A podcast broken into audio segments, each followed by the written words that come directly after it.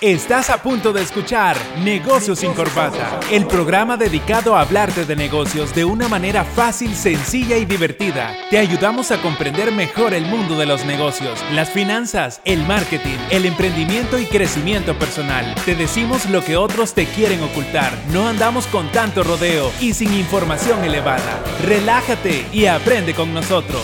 Comenzamos.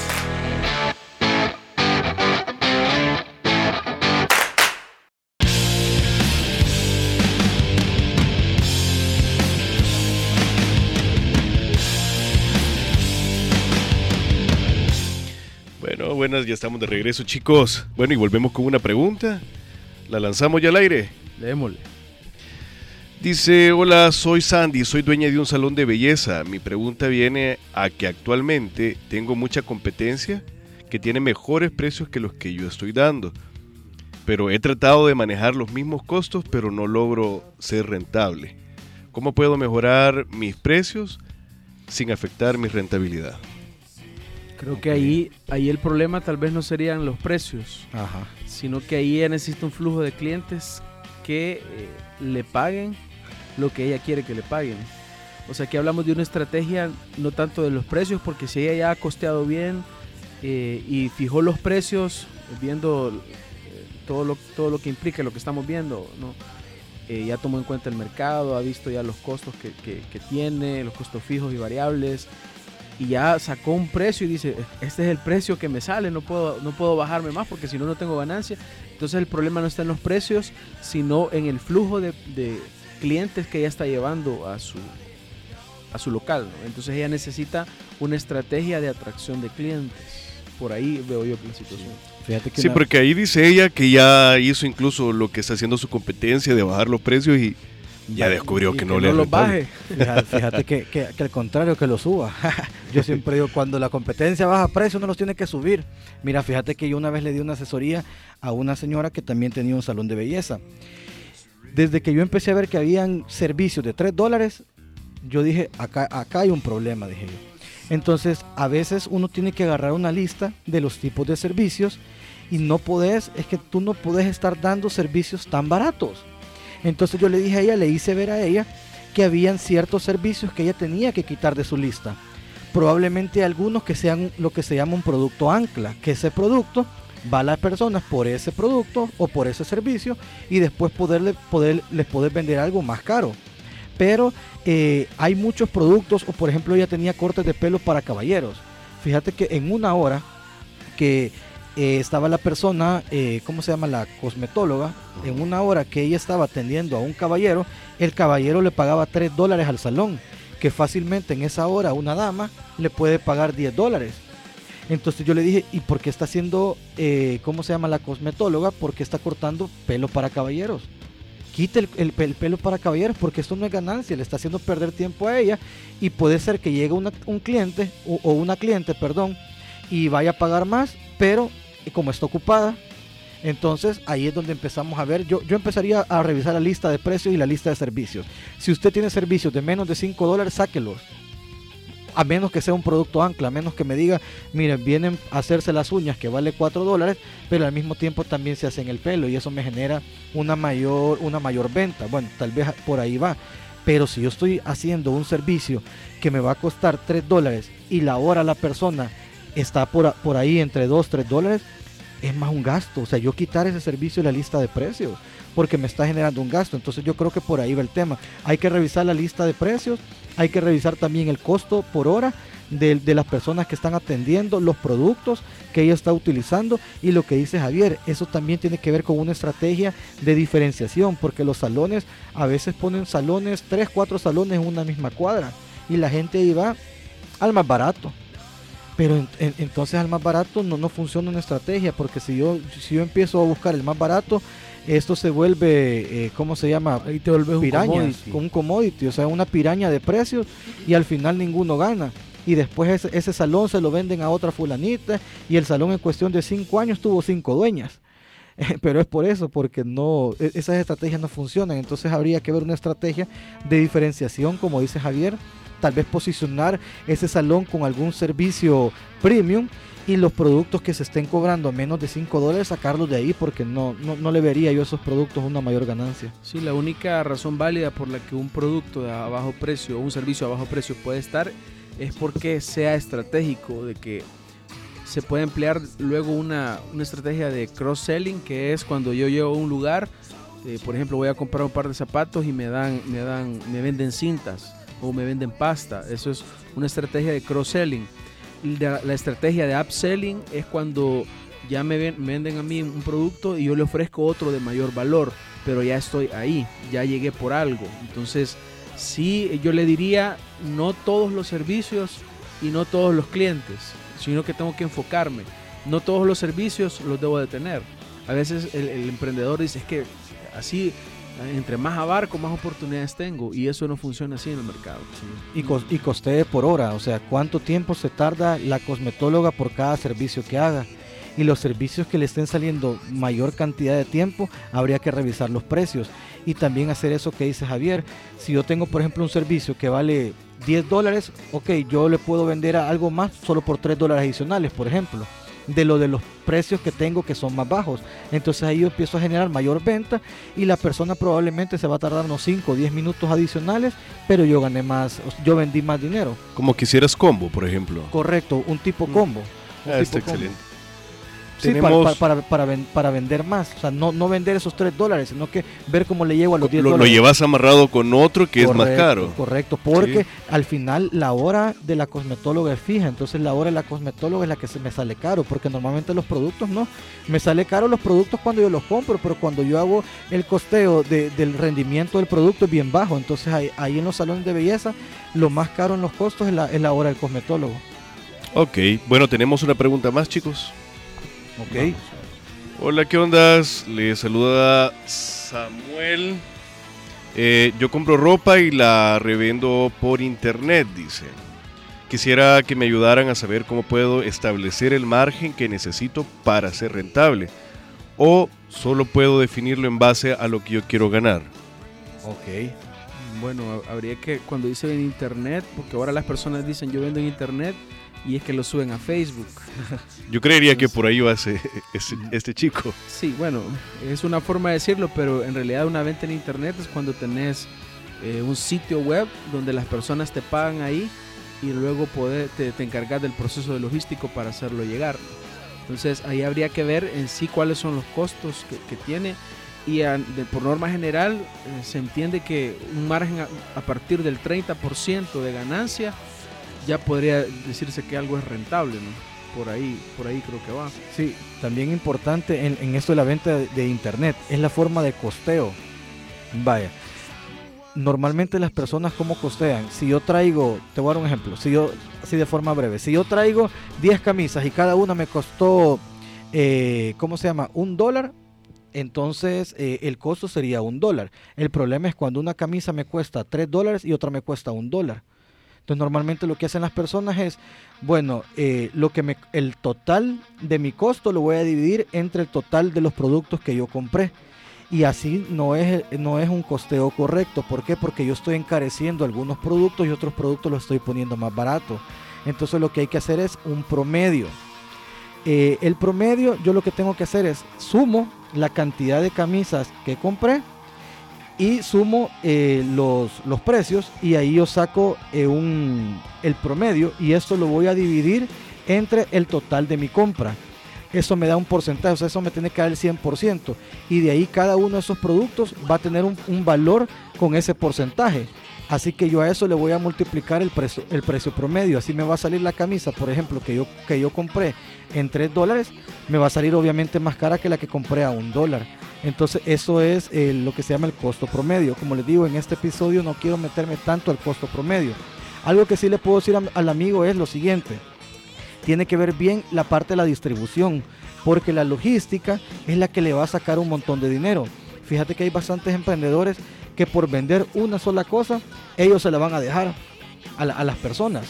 Entonces, ¿cuánto te costó en, tiempo y cuánto te costó en combustible? Y si tú, por ejemplo, vendes aritos o vendes una camisa en 10 dólares y la ida a dejar son 3 dólares adicionales de combustible, o sea, ya tenés un costo de 13 dólares. ¿Y tú en cuánto vendiste esa camisa?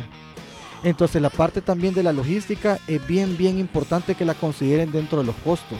O sea, establezcan, por ejemplo, una, una fecha de, de distribución. A veces muchos emprendedores van a un centro comercial y en los centros comerciales es donde entregan la, la, la mercadería. O, o en X lugares se quedan de, de reunir con las personas. Entonces ustedes pueden establecer que todas las personas lleguen a esa hora y en ese momento. Pero si uno empieza como que si fuera bucero a, a- a repartir ropa o a repartir tu producto, te va a salir carísimo. No vas a llegar ese, a los... ese a los- costo de logística te, te come, te, come, te come la ganancia. te, quita, básicamente te arruina el, el- el negocio. Entonces tenés que establecer una estrategia de, de- de distribución que sea eh, económica, ¿no? Entonces ahí puede ser que alguien diga, no, a mí me sale más barato andar yo, hacer un día yo entregas en una moto porque la moto no me, tengo una moto y la moto no va a, a consumirme mucho dinero, entonces puede ser que sea factible, ¿no? Entonces ahí tiene que determinar él también el porcentaje que quiere obtener de, de ganancia de cada producto. Entonces así como, como lo estableció Mario, le puede funcionar perfectamente. Sí, y, y hay una formulita, mira, aquí te voy a la formulita.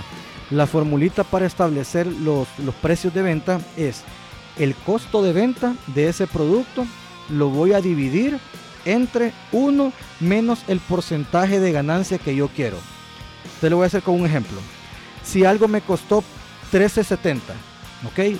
13.70 y yo quiero un 45% de margen de ganancia, yo lo voy a dividir entre 1 menos 45%. Eso me va a dar eh, 0.52, algo así me va a dar. Entonces los 13.70 lo voy a dividir entre 0.52 y los otros decimales y eso me va a dar 25 dólares de mi precio de venta. ¿Cómo voy a comprobar esta fórmula? Fácil, agarro mi costo, 13.70, entre mi precio de venta, entre 25. Esto me va a dar alrededor de 56 por ahí, 0.56. Eso sería el costo, 56%. Solo le resto menos 1 y eso me da el margen. Fácil. Fácil. Todo enredado. No, hombre, si quieren, si quieren, si está quieren la, fórmula, eh, escríbanos. Sí, nos pueden escribir, escríbanos en Negocios sin Corbata en Instagram y yo con todo gusto les mando la formulita y les mando el ejemplo. Pero esto es fácil. U es costo de venta entre 1 menos el porcentaje de ganancia que yo quiera recibir. Eso es. Bueno, déjame hacerlo a mí, quiero ver. Va. Dale, Yo dale. quiero vender un producto que va a costar 25 dólares. Ok, vaya. Y, Ese y es el costo de venta. el ese es tu precio de venta. No, ese es tu precio de precio de venta. Ese es mi precio, mi precio de venta. Hagámoslo con este ejemplo que te digo, los 13.70. Ese es tu costo. Va, Esto listo. es lo que te cuesta el producto. 13.70. Ok. Primero tenés que dividir 1 menos, primero tenés que hacer la división. 1 menos el porcentaje de ganancia que tú querés, 45%. 1 menos 45%, ponele. Te va a dar 0.52, algo así, ¿ves? 1 menos 45% y ponerle el porcentaje. 55 medio. Cua- 0.55. te- Ok, vaya, entonces hoy 13.70, dividirlo entre 0.55. 13.70 es tu costo. ¿Cuánto te da? 13.70 en... 24.90. Ok, aproximado 25 dólares. Entonces ahí estás hablando que tu margen de contribución o tu ganancia sobre, sobre el costo, ojo, ganancia sobre el costo de 45%. ¿Cuánto es mi costo? Agarras los 13.70, dividí ahorita, Eric, 13.70 entre 25. ¿Cuánto es 13.70 entre 25? Te va a salir 0.55. 0. punto, sí, 55. Ah, pues hoy hacerle menos 1. Te va a salir el 45%. Sí. Va. Bueno, sí, Fácil. Está fácil. Ya ves que te digo que es fácil. me, medio me perdí, pero hoy sí ya le entendí. Ey, qué No, bueno. hombre, sí, sí es fácil. Excelente. Si las finanzas son fáciles, uno, por eso se llama negocio sin corbata, porque no vamos con fórmulas elevadas, fórmulas fáciles que las pueden aplicar en, el- ya. en el- en cualquier tipo de mercado, o quizás no en todos, pero me imagino yo que eh, lo que les mencioné, esa regla de que a partir de un 30% ya se considera un buen negocio. Sí, claro, de- de- dependiendo del mercado, Javier, porque por ejemplo en comida, en comida tú le puedes sacar un 150%, por ejemplo. Pero sí en la, en la mayoría de casos anda por un 30%. Si es una empresa industrial, tu costo va a ser menor, claro, porque vendes una gran cantidad en volumen. En las farmacias, por ejemplo, Eri, ¿cuánto era, cuánto era tu, tu, tu margen? Ha sido bien pequeño tu margen. Sí, ¿verdad? era bien pequeño. Pero el volumen es grande. Mm.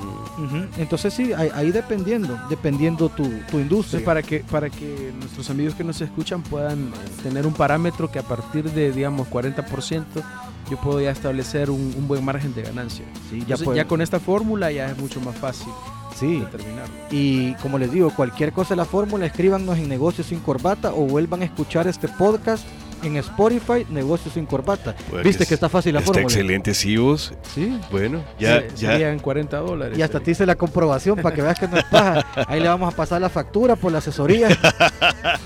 Sí. No te imaginas cuánto dinero te podés ahorrar o Sí. cuánto dinero podés ganar aplicando esa fórmula a todos tus productos. y sencilla, la verdad, Sí. sencillísima. Pasa que hay que sentarse a hacer las tareas. Los números no mienten, acordate. Los números no mienten. Bueno, y el otro, Javier, era fijación de precios por competencia. Así es, por, por competencia. Entonces, la competencia siempre influye de alguna manera, influye en la, en la fijación de los precios. Eh, es, de hecho, es algo que constantemente estamos evaluando.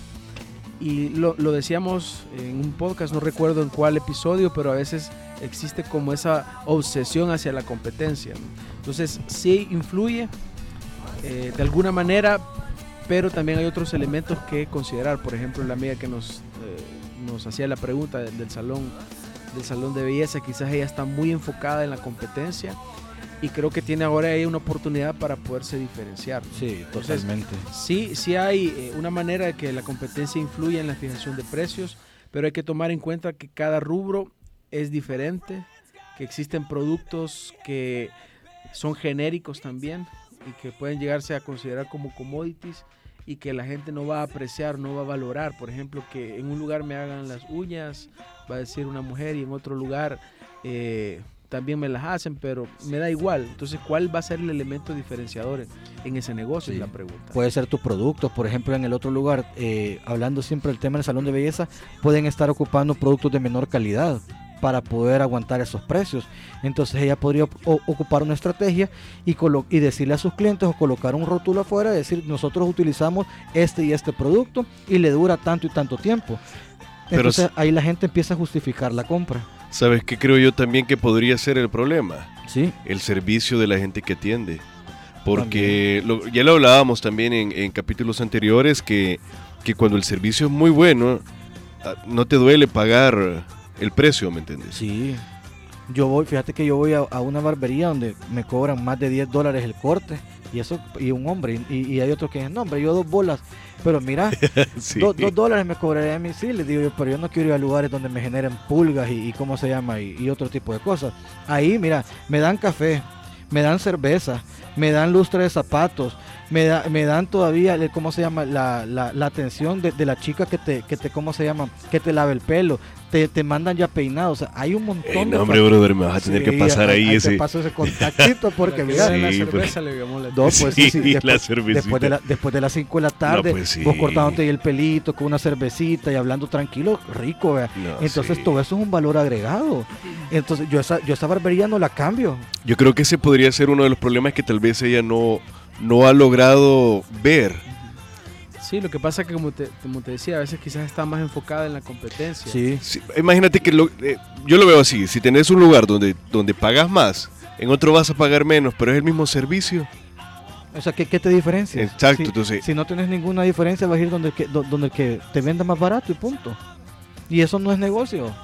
No es negocio, solo es- ahí, so- ahí se estás sobreviviendo, no estás negociando. Debería de ser ella quizás un, pequeño análisis de cómo, de cómo está el negocio. Sí, Sí, ahí que le escriban a Javier Castro Marketing para que les haga ahí una estrategia de marketing. Por cierto, no hemos dicho dónde- cómo los pueden encontrar ustedes. Para las personas que acaban de hacer las preguntas, sería bueno que busquen a estos profesionales y le pregunten por medio de las redes sociales. La verdad Sí, que creo que va a haber una, una respuesta más... Sí, más directa. Eh, por ejemplo, a mí me pueden encontrar como Javier Castro Marketing. Eh, Mario, Mario Financiero, Facebook e Instagram, Mario Financiero y la nueva página web que Javier, Javier la hizo, mariofinanciero.com.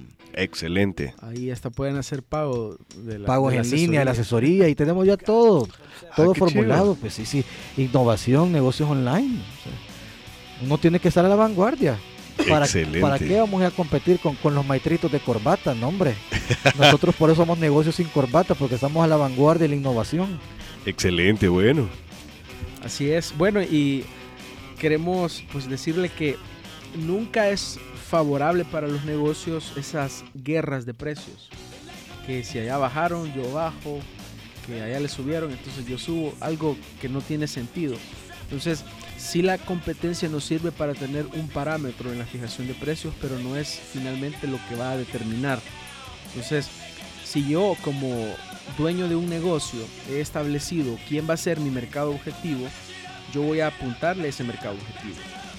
Entonces, de preferencia, ustedes tienen que buscar aquellas personas que en realidad valoren el servicio que ustedes les dan y que no van a tener ningún problema con pagarle lo que ustedes están cobrando.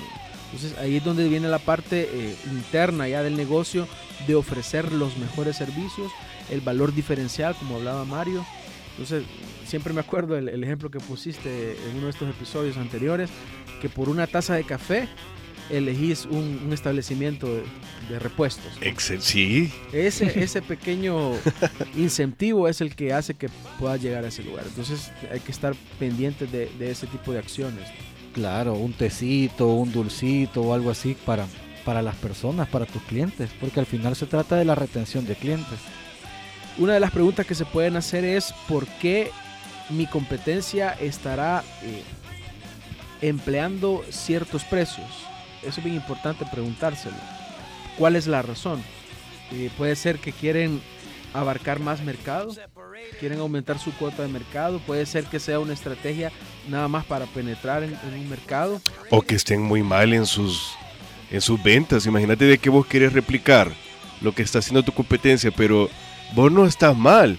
Sino, eh, ellos sí están a punto de quebrar y, y estar copiando una estrategia de alguien que le va mal, no creo que te vaya mejor a vos. O, so- o solo están sobreviviendo, o sea, y ahí lo puedes ver con los resultados, en el tipo de negocios que pasan siempre en el mismo lugar, con las mismas cosas, o sea, son negocios de, de sobrevivencia, o sea, son negocios que están en la zona de confort, o sea, esos negocios no van a pasar de ahí.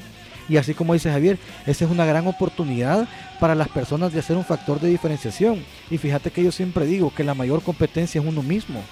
La mayor competencia no está afuera, probablemente afuera un 20% me afecte, pero el 80% de la competencia está en mí mismo, en mi mentalidad, en la forma en como yo estoy haciendo las cosas, en mis propios procesos, en mis propios costos.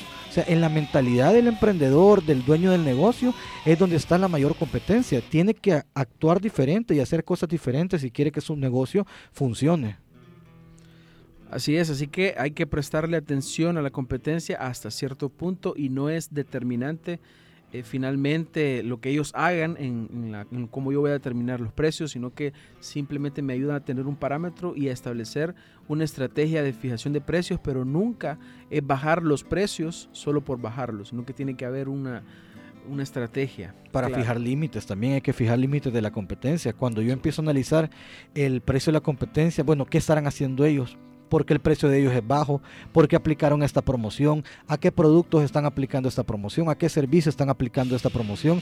Yo y ahí ya voy detectando hacia dónde va mi competencia y puedo implementar estrategias para atacar eso que, que mi competencia está haciendo. Entonces es importante eso, conocer a mi competencia, hacer una lista de mis competidores directos y de mis competidores indirectos también.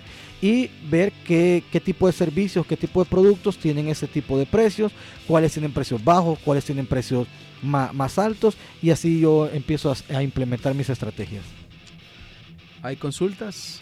Déjame ver. ¿Tenemos preguntas? Todavía Sí, tenemos no. ahí un poquito de... No, sin embargo, recordarles que nos pueden mandar sus preguntas al 7235-4121.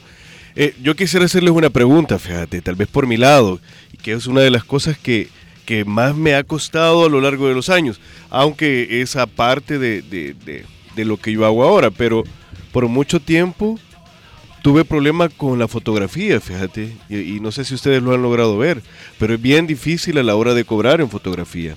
Primero que nada porque ese mercado ya está bien prostituido. Y, y lo digo porque los, los, los camaradas ¿va?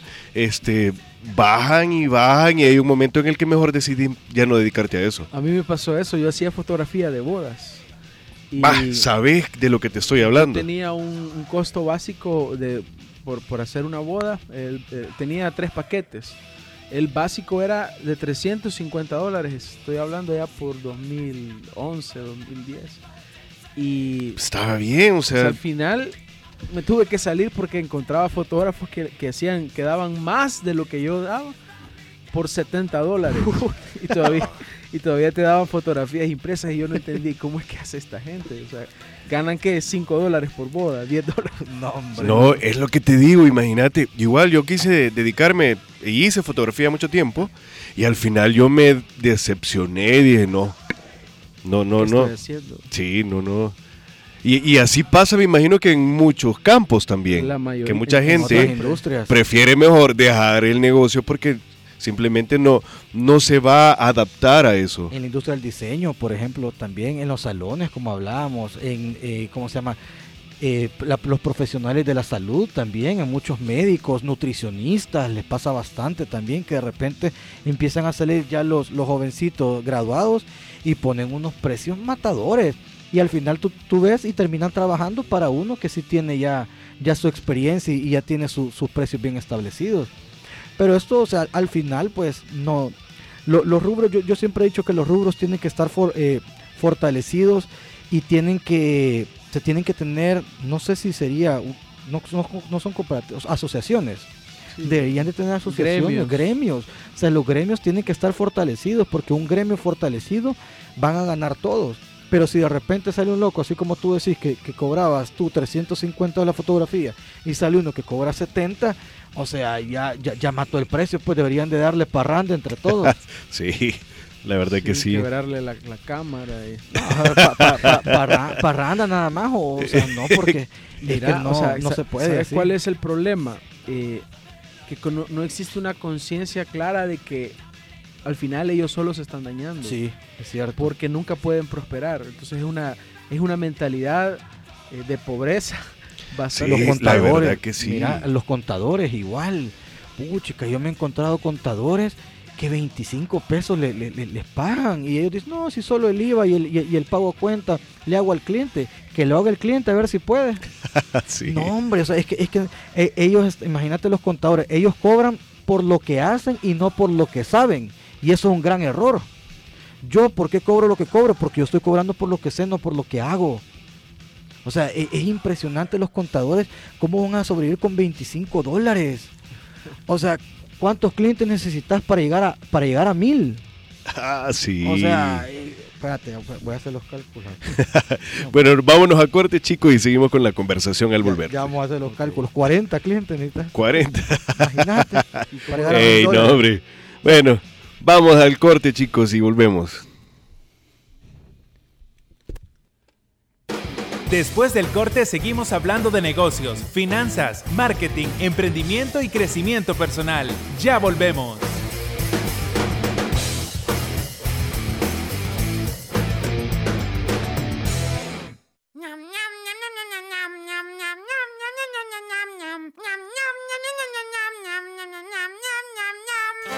Navidad, lo mejor que llevas dentro se comparte con tu plan postpago 360, que viene con un Huawei Y9 2019 con 10 GB, América sin fronteras, WhatsApp, Facebook, Instagram y Twitter ilimitados. Todo incluido en plan 30 dólares, antes plan 40 dólares, para celebrar esta Navidad. ¡Claro que sí! Ver condiciones en claro.com.sb. Desde el Centro Gripológico de Virogrip se esperan abundantes precipitaciones de mocos con probabilidades de nariz tapada. Cambia el clima de la gripe con Virogrip, en jarabe, sobres solubles y gel capsa M y PM. Virogrip, el tratamiento extra fuerte. Salud, calidad viejosa. Leer detenidamente las instrucciones del empaque. Consulte a su médico. La oración decide el futuro de nuestra nación. Cadena Nacional de Radio y Televisión, ASDER, te invita este jueves 21 de noviembre a las 12.45 del mediodía a que nos unamos para orar por nuestra nación.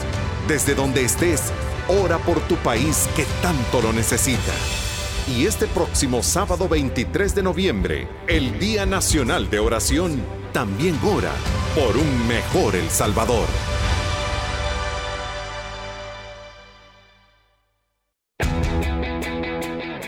Síguenos en nuestras redes sociales. Encuéntranos en Facebook como La Cadena Asder. Y nos puedes seguir en Instagram y Twitter como arroba asder-sd.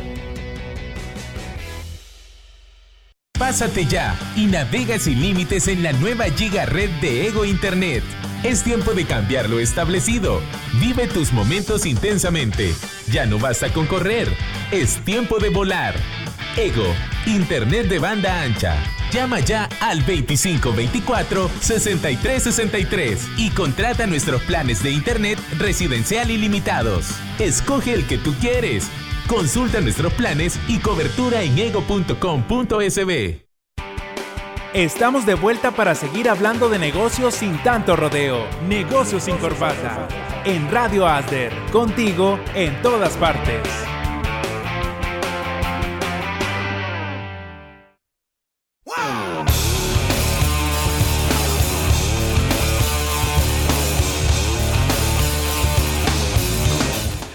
Ey, no, hombre, gente, no sean así, hombre, no prostituyan el negocio. No, hombre, cómo nos estábamos quejando fuera del aire, vea. Sí, hombre, es que eso no se debería hacer así, hombre. consolando Qué chivo sería.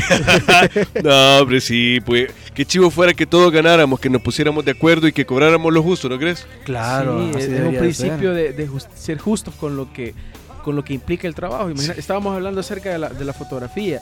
No solamente llegar a la boda, y tomar unas cuantas fotos e irte, sino que tenés que llegar a aguantar a la gente, a la, a la Ah, mamá de la novia, a la mamá del, del novio. Y es la que más jode, ve, la mamá de la novia. Sí, imagínate toda la que vida. Tenés que quedarte toda la, la recepción, aguantar el montón de cosas ahí que, que suceden y luego la editada de las fotos. Ah, sí. ¿Cuántas sí. horas de trabajo implica para llegar al resultado de entregarles eh, su CD con, con- con las fotos? Pero fíjate que yo creo que esta gente que de verdad cobra una miseria, porque no podría decirle de otra forma, no te va a dar un buen trabajo.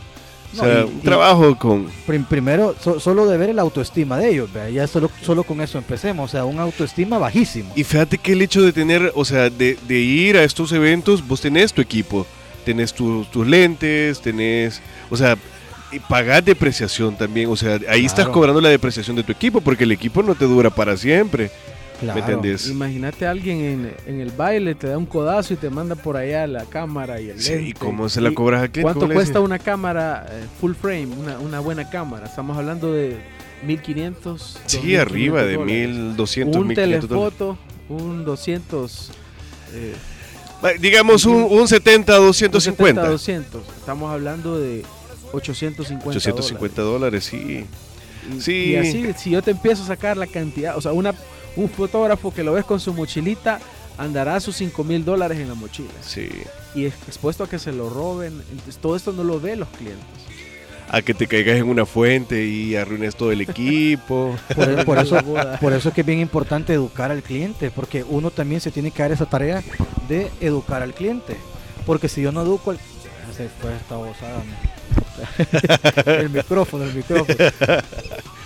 Eh, estamos sin problema corbata, así técnico. que Estamos estamos... en vivo, Y estamos pues, en sí. para que vean que aquí no, no, no se viene a inventar uno nada. Gracias. Estamos en vivo. Uno tiene que, fíjate Willy. que uno tiene que educar al cliente y eso es bien importante. Yo, sie- yo siempre le digo a mis clientes, cobre por lo que usted sabe hacer, no por lo que hace. O sea, no, no cobre por el tiempo, cobre por el resultado.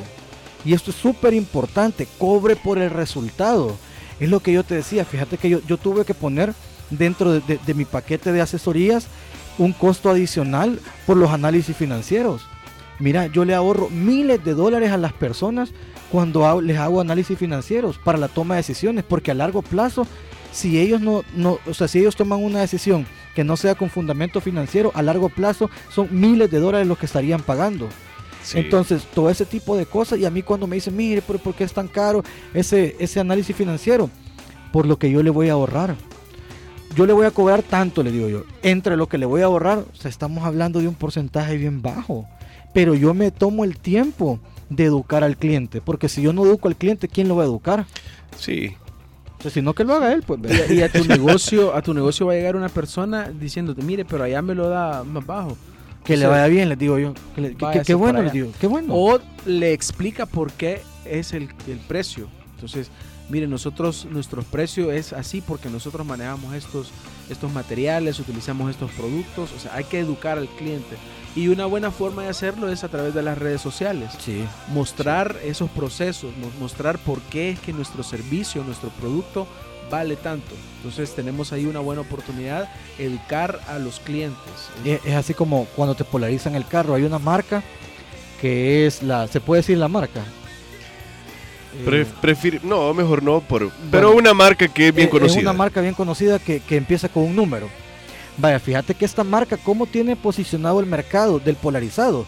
Porque te dicen los carguacheros, bueno, yo le cobro tanto por, por, por polarizado chino, pero si usted quiere esta marca, le cobro tanto. O sea, mira esta marca, cómo ha posicionado el mercado y cómo ellos han educado, porque esa es una educación que le han hecho a la gente que polariza.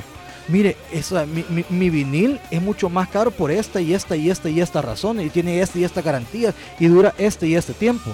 Ahí ellos han educado al, ¿cómo se llama? al, al, al intermediario y el intermediario ha educado al cliente. Esa es una tarea que todos nosotros que estamos en el rubro empresarial tenemos que hacer con los clientes, porque los clientes justifican los precios. Entonces, en la medida que usted se dedique a, a ¿cómo se llama?